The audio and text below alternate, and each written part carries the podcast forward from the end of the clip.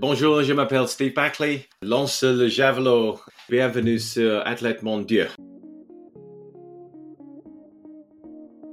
Salut tout le monde, bienvenue dans ce nouvel épisode du podcast Athlète Mondiaux, le podcast 100% athlète qui donne la parole aux meilleurs athlètes du monde. Aujourd'hui, j'ai le plaisir d'accueillir Steve Backley, l'un des grands noms de l'histoire du lancer de javelot.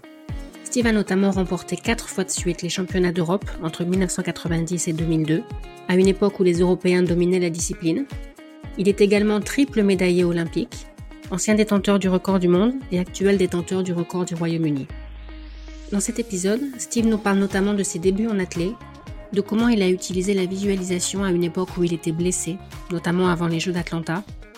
Il aborde également le concept de growth mindset, ou état d'esprit de croissance en français. Je laisse Steve vous expliquer pourquoi il pense que c'est essentiel. Vous écoutez actuellement la version doublée en français, et j'en profite au passage pour remercier Lionel Lefebvre qui fait vraiment du super boulot pour le doublage. L'interview originale en anglais est également disponible dans le feed du podcast. Bonne écoute. Bonjour Steve, bienvenue sur le podcast. Je suis très contente d'avoir cette conversation avec toi aujourd'hui. Moi aussi. Tu as eu une carrière exceptionnelle, avec un palmarès impressionnant, Quatre titres de champion d'Europe consécutifs, trois titres de champion du Commonwealth. T'es le premier athlète britannique à avoir décroché une médaille à trois jeux consécutifs. Tu me corriges si je me trompe. Oui, oui, t'as bien fait tes devoirs à ce que je vois. Quand tu repenses à ta carrière maintenant, est-ce qu'il y a un moment fort que tu retiens plus que les autres? Um, euh, tu sais quoi, c'est difficile comme question. Euh, la réponse simple, c'est non, en fait. La plupart des athlètes ont ce luxe d'avoir vécu un grand moment dans leur carrière. Je pense euh, par exemple à quelqu'un comme, comme Kelly Holmes, qui n'était pas passé loin plusieurs fois avant de vivre la consécration en 2004. Euh, il y a beaucoup d'exemples comme ça. Pour moi, c'est différent. C'était plutôt une série de bons résultats. Euh, j'ai vécu des grands moments, mais c'est difficile de choisir entre plusieurs bons résultats au jeu, notamment euh, deux médailles d'argent, mes titres européens, qui ont été aussi de grands moments, des records du monde au début de ma carrière. Donc, donc la réponse simple, c'est non. mais il y a aussi une réponse plus longue qui s'explique par ce que je suis en train de dire. Je pense que ce dont je suis le plus fier, en fait, c'est de ma longévité. Alors évidemment, on te connaît comme lanceur de javelot, mais tu as d'abord couru avant de lancer le javelot, non? Oui, oui, il y a très longtemps, mais bon, je faisais rien de très impressionnant. ok. Mais, mais oui, c'est comme ça que j'ai commencé l'athlé. J'ai fait un peu tout, tu sais commencer, on fait de l'athlé en club et on touche un peu à tout. J'ai fait un peu de sprint. Ma distance principale, c'était le 400 au niveau de, de mon comté. Euh, j'ai vite compris que j'étais pas très doué, mais j'allais au compète pour faire ma course, et puis euh, après le relais, euh, je passais ma journée sur le stade, et, tu sais comment ça se passe dans ces moments-là. On, te demande si ça te dérangerait pas euh, d'aller lancer le marteau ou sauter en hauteur, et, je me débrouillais pas trop mal, mais mais c'est vraiment qu'on m'a demandé d'aller boucher un trou au javelot, et, je me souviens encore très bien de ce jour-là parce que parce que c'était comme une évidence pour moi. Je suis arrivé dans, dans l'air du javelot et, tout de suite je me suis senti chez moi. Je, ouais, je me sentais je me sentais vraiment à ma place. Donc un vrai coup de foudre. Un vrai coup de foudre, en tout cas de mon point de vue. Pour le javelot, ça n'a pas été aussi immédiat. J'ai dû euh, faire quelques efforts, j'ai dû user de mon charme et y mettre du mien. C'était pas inné chez moi le lancer de javelot, tu sais. Le javelot a pas traversé le stade du premier coup, j'étais euh, moyen et encore même pas, j'étais assez mauvais au début. Mais je comprenais la discipline et je voyais ce que je devais faire pour progresser. C'était ton père qui t'entraînait à l'époque? Oui, oui, je raconte souvent l'histoire euh, parce que c'était mon père mon premier coach, euh, ce qui surprend toujours parce qu'il connaissait rien au javelot, littéralement, il y connaissait absolument rien. Lui, il courait, il n'était pas mauvais d'ailleurs. Il avait fait une 51 sur 880 yards. 880 yards, c'est environ 800 mètres et 2h40 sur marathon. Donc, euh, donc oui, il se défendait en course à pied et ça faisait qu'il avait cette mentalité de dire je travaille dur maintenant pour obtenir des résultats plus tard. Il comprenait qu'on n'est pas immédiatement récompensé pour ses efforts. Et ces principes-là, il les avait. Euh, s'entraîner dur, bosser dur, euh, progresser, avoir un objectif, se fixer un objectif et essayer de l'atteindre, ce genre de trucs. il a mis en place un système pour me permettre de faire tout ça et je lui en suis extrêmement reconnaissant. C'est quand tu as commencé à t'entraîner avec ton coach suivant? C'est John Trower, c'est ça? Oui, c'est John Trower, le coach qui m'a vraiment aidé au niveau euh, international.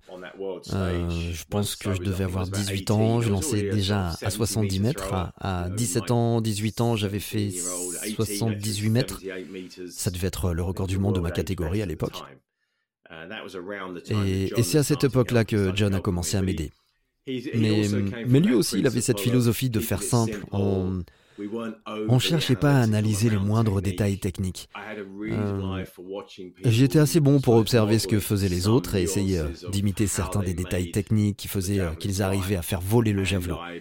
Et je m'appropriais ces détails techniques, on en parlait, et, John avait certains principes de base qui correspondaient vraiment bien à ma physiologie. Il était vraiment, euh, il était vraiment hyper moderne comme coach en fait. Il, avait créé un système ouvert pour permettre à l'athlète d'explorer son potentiel. Euh, la plupart des entraîneurs de javelot, quand tu les écoutes, tu te rends compte qu'ils sont obsédés par la position et l'angle du pied droit, où faut le poser par rapport au centre de gravité. Nous, ça nous a jamais intéressé ces trucs-là. Jamais. Non, non. On avait certains principes de base, ça oui. Euh, euh, la main haute, euh, la prise d'avance du pied droit, créer un long étirement pour que je tire le javelot plutôt que de le frapper. mais c'était vraiment des principes très génériques. On n'allait pas vraiment dans les détails techniques. ce qui était super important, c'était d'apprendre à être bon en compète. Je pense que ce qui a beaucoup aidé, c'est que très régulièrement à l'entraînement, il y avait un moment pendant la séance où il me disait Allez, on va tester ça, gagne de mètres, gagne de mètres, débrouille-toi, trouve un moyen, allez. Et ça, ça aide vraiment à être bon en compète. Quand tu es capable de reproduire ça en grand championnat ou dans une compète, euh, quelle qu'elle soit, quand tu t'es préparé pour être capable de dire Ok, maintenant, je me fais confiance et je fais ce qu'il faut. Et, et j'utilisais pas une partie analytique de mon cerveau dans ces moments-là. C'était beaucoup plus un, un ressenti général. Ok. Et tu t'entraînais seul ou il y avait d'autres athlètes dans ton groupe? Je pense que l'autre chose qui avait changé quand j'ai fait de très gros progrès autour de 19-20 ans, euh, c'est que je suis parti m'entraîner à l'université de Loughborough, dans les Midlands, en Angleterre. Euh, il y avait des super infrastructures là-bas, des gens super aussi, beaucoup euh, d'experts euh, très compétents qui en savaient beaucoup plus que moi sur l'entraînement. Et puis il y avait plein d'autres sports. je me souviens par exemple que le lundi soir, j'allais faire de la PPG avec les sauteurs. Le mardi soir, j'allais avec le groupe d'escalade pour travailler le haut du corps. On montait et descendait à la corde. On faisait du renfort du haut du corps. Donc, il n'y avait rien de très spécifique, mais ça m'a aidé à développer de bonnes qualités physiques. Et, je pense aussi que c'était un super environnement pour créer des bases solides euh, physiquement et pour euh, apprendre différents types de mouvements, mais aussi apprendre des choses beaucoup plus spécifiques. Parce que je voyais aussi John là-bas, une fois par semaine, et je travaillais aussi avec un groupe qui apprenait les mouvements d'haltérophilie avec des barres. J'en avais jamais fait avant. Euh, mais oui, ça m'a beaucoup aidé de m'entraîner à Loughborough quand j'avais 19, 20, 21 ans. Et d'ailleurs, d'une certaine façon, c'était sans doute mes meilleures années quand j'y repense. C'est vrai que ton coach t'a dit un jour que tu avais le haut du corps d'un mec qui lançait 100 mètres, le bas du corps d'un mec qui lançait 80 mètres, et donc du coup tu lançais 90 mètres. Alors, euh, en fait, la personne qui m'a dit ça, c'est quelqu'un avec qui j'ai bossé plus tard dans ma carrière. Euh, c'était euh, des années plus tard. C'est Yann Pospisil, le coach de Yann Zelesny, qui m'avait dit ça. Ah, ok. Et il avait raison. Je rigole parce qu'il avait raison. Avec le haut du corps, j'avais aucun problème. Avec des medicine balls, par exemple, je battais les autres hyper facilement. Vraiment, c'était facile pour moi. Quand je faisais du développé couché, je pouvais toujours mettre 5 kilos de plus, j'avais aucun mal à gagner en force, mon haut du corps était prêt. Et j'arrivais à créer cette séparation dans l'épaule, mais mes jambes, par contre, ah, j'arrivais pas à gagner en force. J'étais pas super en saut. Le sprint, ça allait encore parce que j'en avais fait plus jeune, mais, mais j'étais pas super bon non plus. Donc, euh, donc oui, c'était, c'était mon triste sort. tu disais tout à l'heure que tu avais été très bon très jeune. Est-ce qu'il y a des choses que tu sais maintenant que tu aurais aimé savoir à l'époque? Euh, oui, je pense, parce que parce que c'est ça la vie, non On apprend toujours et et, il faut garder ce growth mindset, cet état d'esprit de croissance pour savoir s'adapter, comprendre et évoluer. Euh, je pense pas avoir fait des erreurs particulières, mais je pense que les blessures jouent toujours un rôle majeur dans la vie de tout athlète. Si tu veux rester au plus haut niveau pendant 15 ans, t'as pas le choix. Tu dois savoir comment prévenir les blessures pour pouvoir optimiser ces 15 années. C'est long, 15 ans, si tu as la chance d'avoir autant de temps pour exprimer tes qualités physiques.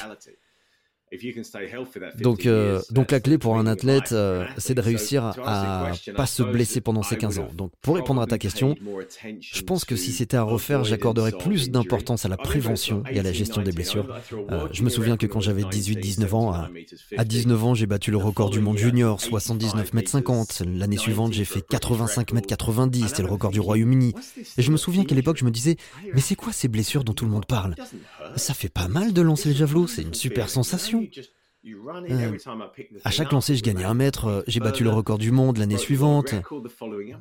Les blessures Non, c'est pas un problème pour moi. Hein. Et puis après, t'apprends. Parce que, parce que t'as ta première blessure, peu importe ce que c'est. Et tu réalises que tu es beaucoup plus vulnérable que ce que tu pensais.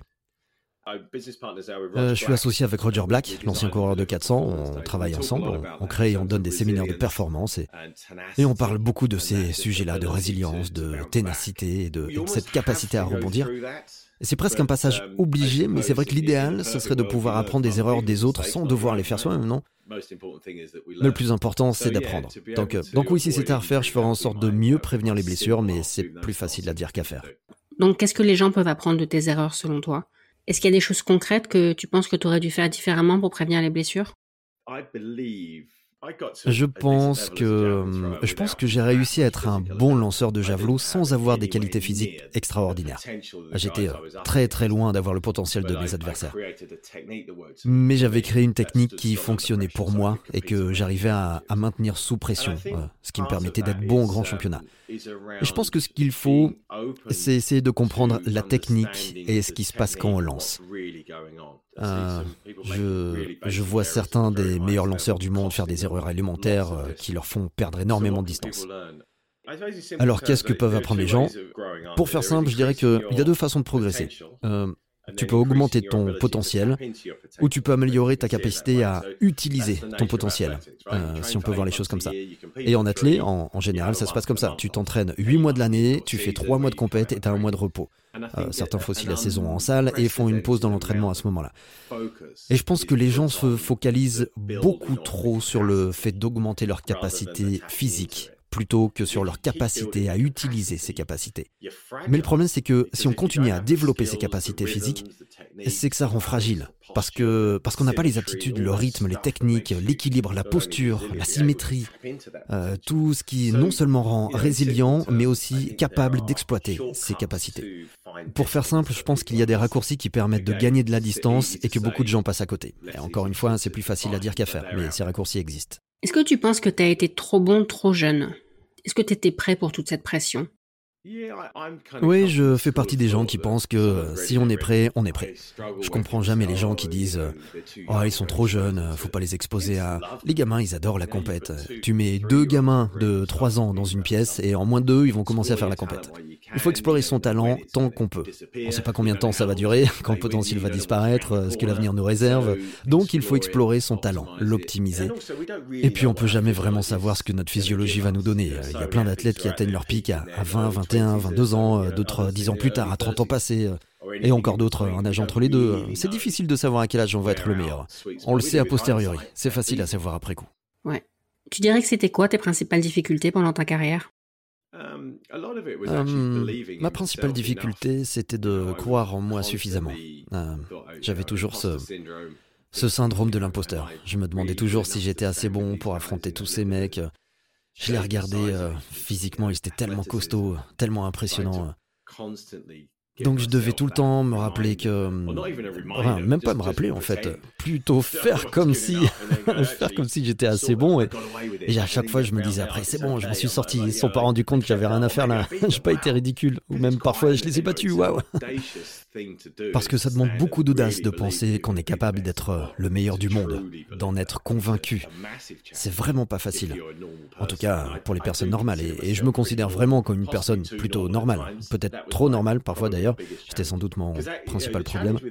Parce que le problème de cette mentalité, quand on raisonne comme ça, qu'on est euh, ce type de personne, c'est qu'on peut réussir à se mettre dans le bon état d'esprit pendant une journée. Et là, la journée se passe super bien. Et puis le naturel revient au galop. Et il faut réussir à se remettre dans le bon état d'esprit jusqu'au moment où le naturel revient encore. Et c'est sans arrêt qu'il faut se faire violence et faire ses preuves vis-à-vis de soi-même et vis-à-vis de tous les autres. C'est épuisant, c'est dur. Je dis pas que j'aurais préféré être comme ces gens qui sont là à se pavaner très sur d'eux, parce qu'eux aussi ont leurs difficultés, mais bon. Ouais. Et ça a continué d'être un problème pour toi même après avoir battu le record du monde ou gagné une médaille au jeu? Oui, oui, à 100%. L'une des raisons, c'était que je faisais partie de ces athlètes qui, euh, et je sais pas si c'est euh, fréquent ou pas, mais j'étais probablement environ 10% moins bon à l'entraînement. Donc euh, je savais que si je faisais 80 mètres à l'entraînement, j'arriverai à faire 88 mètres en compète, en tout cas dans ces eaux-là. Et quand je dis 80 mètres à l'entraînement, c'était vraiment le maximum. Donc t'imagines, à l'entraînement, t'es là à dire, mais comment je vais réussir à sortir la perf en compète si j'arrive pas là? Je suis la même personne. Et ça à trois jours des Jeux Olympiques. Je me souviens que c'était vraiment un gros problème que j'avais au début des années 90. Je comprenais pas pourquoi j'y arrivais pas à l'entraînement. Et je pense que c'est un truc qui vient avec la maturité, comme personne et comme athlète. On, finit par accepter et par comprendre, ou, ou tout du moins par se rendre compte qu'on n'a pas besoin d'être capable de faire l'entraînement ce qu'on fait en compète.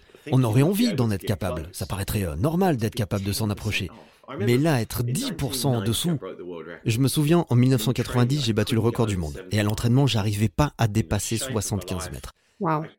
J'étais dans la forme de ma vie et j'arrivais pas à faire aller ce javelot à plus de 75 mètres. Et ça pendant environ un mois, autour d'avril-mai, disons, quelque chose comme ça. Première compète, 88 mètres. Deuxième compète, troisième compète, 89 mètres. En milieu de saison, 90 mètres.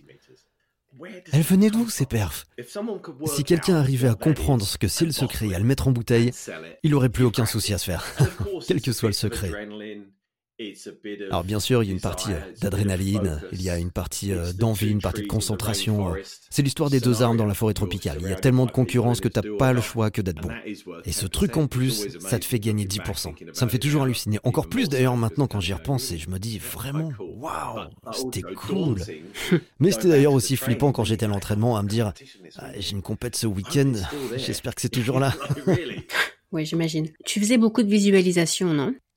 Énormément. Comment t'as commencé? En fait, j'ai compris assez tôt, quand j'ai eu mes premières blessures, euh, ce que je racontais euh, tout à l'heure, que si on passe son temps à lancer les javelots pour atteindre la perfection technique, le corps finit par lâcher. Si on lance en se donnant vraiment euh, plus de, disons, 30 fois par semaine, ou peut-être un peu plus si on est particulièrement résistant, le corps finit par lâcher. Si tu compares ça à d'autres sports comme euh, le tennis ou le golf, un golfeur peut frapper jusqu'à 1000 balles par jour pour perfectionner sa technique. Euh, nous, on est obligé d'apprendre à visualiser. Euh, sinon, on ne progresse pas. Donc il faut anticiper l'avenir dans sa tête en s'imaginant des scénarios, des techniques, des forces, que ça semble vraiment réel. Donc très tôt, j'ai compris que ça me serait utile et puis euh, j'ai eu l'occasion de vraiment mieux comprendre comment ça fonctionnait en travaillant avec quelqu'un. Paul McKenna, quand je me suis blessé avant les Jeux de 96, euh, j'avais une rupture du tendon d'Achille, je m'étais fait opérer et, c'était quasiment fini pour moi. J'avais, presque lâché l'affaire. Mais grâce à la visualisation, j'ai fini médaillé. Je l'ai ici, quelque part, la médaille. J'aurais dû la préparer. Bon, après, je me balade pas tous les jours avec non plus. Mais et cette médaille d'argent au jeu, elle est vraiment... ça aurait été tellement facile d'abandonner 14 semaines plus tôt, j'étais au bloc à me faire opérer. Donc, de me retrouver médaillé au jeu, vraiment. Et ça a été possible grâce à l'aide de certaines personnes et grâce à la visualisation, parce que j'avais compris que la clé, c'était d'arriver à me représenter dans ma tête exactement ce que je voulais que mon corps fasse, dans les moindres détails, à tel point que non seulement je le voyais, mais je le sentais aussi. Et bien sûr, d'arriver à le faire sous pression. Et c'est quelque chose qu'on peut tous apprendre. Et le meilleur dans l'histoire, c'est que c'est gratuit. Et c'est ça que j'aime, c'est une compétence qui coûte rien. Donc je bassine toujours les gens avec ça parce que je pense que tous les athlètes devraient en faire le plus possible. Mais la visualisation, tu la faisais tout seul ou tu avais besoin d'être guidé? Les deux. On a vraiment exploré toutes les options, vraiment. Avec euh, Paul McKenna et après Dave Collins, euh, John Trower, il croyait beaucoup aussi. Euh, j'avais vraiment une super équipe autour de moi, donc, donc certaines séances étaient guidées, mais la plupart l'étaient pas. il y a eu un moment où vraiment j'ai eu un déclic qui m'a fait beaucoup progresser et ça montre bien toutes les subtilités de la visualisation. C'est un truc de fou. pendant des années, on, on me disait de faire ce que disent les bouquins, tu t'allonges ou tu t'assois dans une posture symétrique, tu as les mains sur le côté était détendu, euh, calme, blablabla. Et pendant une saison, on a fait une séance où on voulait tester ma capacité à visualiser dans le bon tempo. Donc, euh, je visualisais mon lancer parfait. C'était un ancien record du monde. À l'époque, on était euh, au milieu des années 90, donc le lancer datait de 3-4 ans. Et on avait tout numérisé. On avait euh, fait chronométrer le lancer. Donc, on avait le début, le milieu et, la fin du lancer avec des chronos précis. Et de mémoire, je pense que le lancer durait au total 5 secondes 63. C'était hyper précis. Chaque contact avait été isolé, numérisé. On lui avait attribué un son. Et je visualisais tout en entendant les sons. Donc, vraiment, on allait dans les détails. Et je faisais ça assis. Et ma marge d'erreur. Donc le but, c'était de réduire ma marge d'erreur dans cette visualisation. Et j'étais toujours à environ une demi-seconde euh, au-dessus ou en dessous. Je faisais 6-4, 4-8, 5-2. On n'était pas des experts, mais ça nous paraissait pas terrible tout ça. Et puis à un moment, je sais plus trop pourquoi, euh, mais je pense que c'était un moment où je travaillais avec Dave Collins. On faisait une séance et je me suis mis debout, euh, j'ai juste levé la main et, comme d'habitude, j'ai fermé les yeux et j'ai visualisé mon lancer. Et là, je faisais 5,62, 5,63, 5,61, 5,62. Ça nous a fait halluciner. On hallucinait de voir la différence que ça faisait de juste changer de position. Et je suis pas en train de dire que ce qui a marché pour moi marcherait pour tout le monde, mais ce qui est encourageant, c'est qu'on peut tous trouver ce qui marche pour nous. Il y a plein de solutions qui existent. Il faut juste avoir ce growth mindset, cet état d'esprit de croissance et comprendre qu'il y a plusieurs façons de faire et que de tout petits ajustements de la technique peuvent faire une différence énorme. Et ça vaut pour tout ce que je dis d'ailleurs, pas juste pour la visualisation. Ouais. Tu parles beaucoup du growth mindset. Oui, mais c'est pas un terme que j'aurais utilisé à l'époque où j'étais athlète. Mais je pense que c'est absolument fondamental et ça fait partie des choses qu'on essaie d'apprendre aux gens. Parce qu'évidemment, tout le monde pense l'avoir, ce growth mindset, mais la réalité, c'est que la plupart des gens ne l'ont pas. Mais, je pense que c'est l'un des trucs les plus importants si on veut continuer à, à, progresser dans la durée. Et je dois aussi plaider coupable. Au début de ma carrière, j'étais pas du tout dans cet état d'esprit-là. Je, je me souviens que quand j'ai battu le record du monde, je m'étais dit, euh, ok, et on fait pas de folie, on continue comme l'année dernière, on change rien, il n'y a aucune raison de prendre des risques. Et avec le recul, je peux dire que c'était une énorme erreur. Il faut toujours chercher à progresser. Et je te parle de petites améliorations, il n'y a aucun problème à y aller petit à petit, mais c'est essentiel de toujours avoir envie de progresser, de s'améliorer. Et, et, ça me fait toujours rire, j'adore le golf, et les gens critiquent les golfeurs parce que quand ils gagnent un tournoi, ils changent leur technique et les gens disent, mais c'est de la folie, mais pourquoi ils font ça? Mais ils n'ont pas le choix, il faut changer, il faut changer des choses pour progresser. Si tu continues à faire ce que tu as toujours fait, tu fais pas du surplace, tu recules. Donc voilà, c'est pour ça que je suis un grand adepte du growth mindset. Alors tu as fait plus de 90 mètres quatre fois dans ta carrière, c'est ça? Oh, c'est une question piège ça. Euh, oui, alors une, euh, deux, trois, quatre, cinq. Oups. Euh, 6. Ah, désolé, j'ai dû zapper quelque chose. Non, non, non. Après, ça dépend si tu comptes le nombre de lancers ou de compètes à plus de 90 mètres. Par exemple, il y a une compète à Sheffield où j'ai fait deux fois plus de 90 mètres dans le même concours, en 91. Donc au total, ça fait peut-être 5 compétitions, je pense. Et j'ai eu aussi quelques lancers à quasiment 90 mètres. Ok. Mais t'as le droit de penser que ça compte pas. Et qu'est-ce qu'ils avaient de spécial, ces lancers à plus de 90 mètres? Euh, tu sais, c'est toujours pareil dans le sport. Il faut que tout soit réuni au bon moment. Euh, le comportement, hmm, ton attitude, ton état d'esprit, ton, ton envie, ta concentration, euh, l'environnement, les, les, conditions, le vent, la température, et puis tes, tes compétences, tes connaissances, ta technique, ton équilibre, ta posture, ton rythme. Et puis l'alignement, le javelot, il y a peut-être 10, 15 facteurs, 20 peut-être, je sais pas. Il y en a probablement encore 1000 autres, y compris certains dont on n'a sans doute même pas conscience, mais qui sont essentiels le jour J. La plupart sont des choses qu'on peut contrôler. Euh, l'un des trucs dont je suis euh, super fier, c'est que mes meilleurs concours, je les ai faits en grand championnat. Euh, pas à chaque fois, mais de façon générale. Et si je regarde mes saisons, chacune de mes saisons individuellement, chaque année, ma meilleure perf, je la faisais en grand championnat. Et, je pense que c'est ça la clé. Si on est capable de trouver ce qui marche pour nous, pour arriver à faire ça, on n'a vraiment pas de souci à se faire parce qu'on est capable d'être bon sous pression. Et, et c'est probablement ce que j'aime le plus dans le sport maintenant que j'ai arrêté. C'est euh, d'observer comme spectateur un athlète quand la pression est à son max et de me dire euh, Ok, c'est maintenant que ça devient intéressant. C'est maintenant qu'il faut être bon.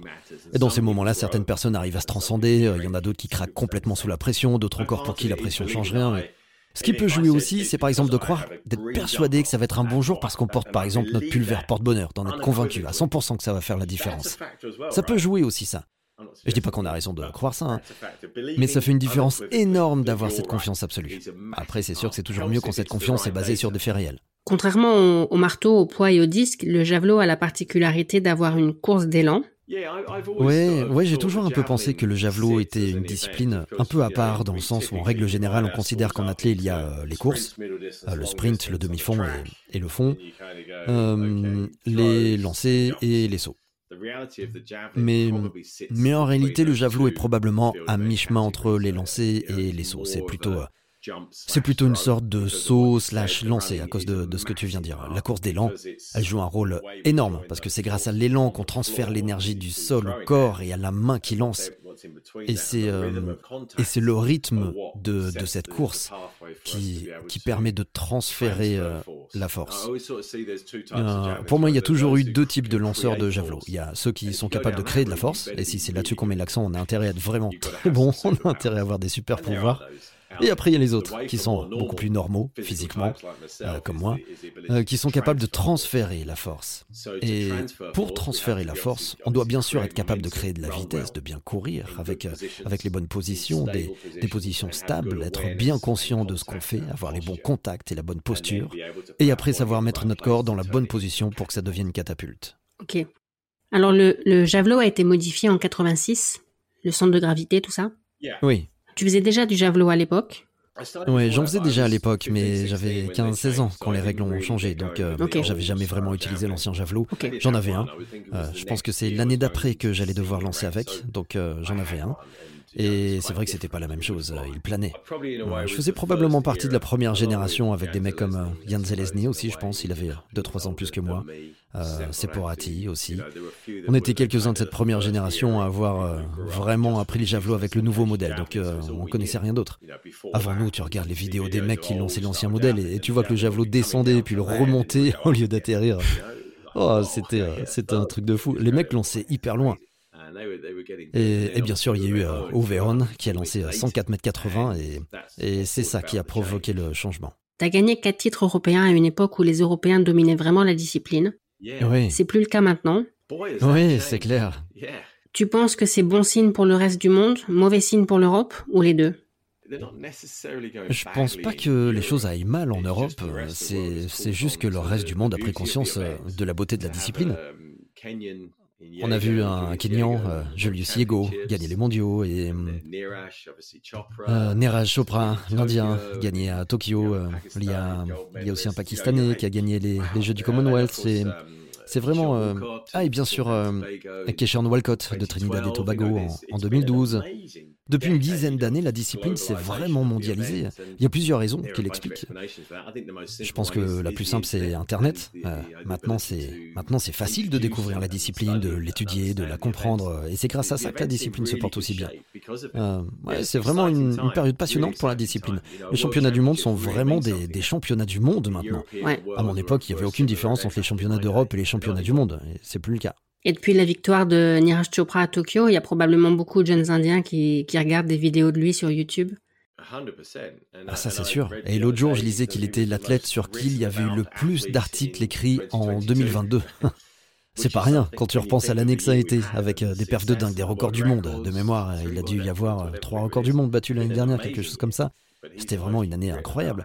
Mais c'est lui, l'athlète sur qui il y a le plus d'articles. Waouh Ce qui va vraiment être passionnant maintenant, ça va être de voir comment les choses vont évoluer en Inde avec euh, Neraj, euh, qui va être un exemple à suivre pour beaucoup de gens, dans un pays où, il y a un potentiel de dingue avec une population de plus d'un milliard d'habitants qui vont vouloir faire comme Neraj. Ça, ça va être vraiment passionnant. Ouais. Je me demandais aussi comment tu avais vécu le fait de devoir partager la piste avec d'autres disciplines, euh, des courses notamment.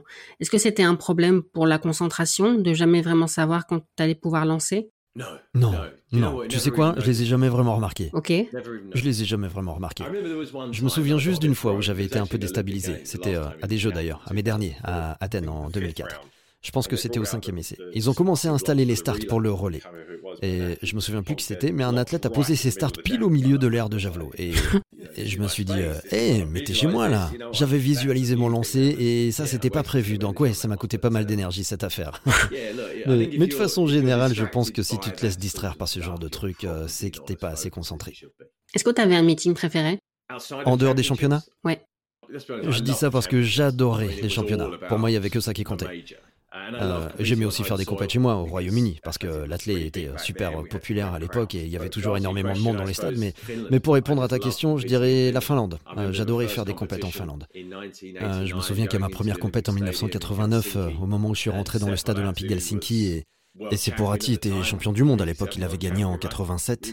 C'était lui la star. Et, et, il y avait 60 000 personnes dans le stade olympique d'Helsinki qui scandaient son nom. Sepo, Sepo. C'était un truc de fou et, et je me souviens de m'être dit, il a aucune chance. J'adorais me retrouver dans cette situation. Pas tant d'être celui qui allait gâcher la fête, mais de vivre des moments comme ça. J'adorais ça. Et j'ai gagné ce jour-là d'ailleurs, à ma grande surprise. Donc j'adorais encore plus après. T'étais ami avec tes adversaires ou c'était pas trop possible d'être ami avec eux? On était amis. Toujours. C'est un sport solitaire, une discipline solitaire si, si, tu restes dans ta bulle. Il faut être ami avec les autres. On passe 15 ans sur le circuit à voyager, à faire des compètes. Tu sais que je me suis même entraîné avec Jan Zelezny, alors que c'était la personne à battre pour moi d'une certaine façon. Les, les 5-6 dernières années, je me suis entraîné avec lui, on faisait des stages ensemble, dans, dans les montagnes de Sierra Nevada en, novembre-décembre. Après, on allait quelque part en Afrique du Sud en, janvier-février, puis on revenait en Europe en mars-avril. Je passais pas mal de temps avec lui, je m'entraînais avec lui. Et... puis on peut affronter ses amis en compétition. On n'est pas des ennemis qui sont là à vouloir euh, se faire la peau. Je pense qu'au plus haut niveau, il y a beaucoup de camaraderie entre athlètes. Euh, évidemment qu'on veut gagner, mais pas à n'importe quel prix. Euh, je pense les meilleurs en athlète, ils aiment vraiment ce processus de, de se retrouver pour des compètes. Parfois c'est moi qui gagne, parfois c'est toi, et, et on n'a qu'une hâte, c'est de remettre ça à la prochaine compète. Parce que ça c'est tenable. Si on est ennemis et qu'on se déteste euh, les uns les autres, euh, on devient dingue. Est-ce que tu peux nous parler un peu de ton livre, celui que tu as écrit en 2012 C'était quoi l'idée quand tu as écrit le livre? J'en ai écrit plusieurs en fait.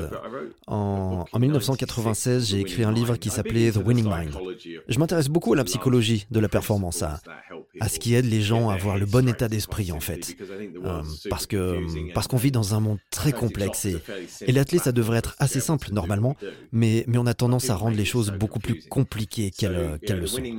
Donc oui, The Winning Mind en 1996, après j'ai écrit The Little Book of Inspiration avec euh, Roger Black en 2012, mais je pense que le livre dont tu parles, c'est The Champion in All of Us. Oui, c'est ça.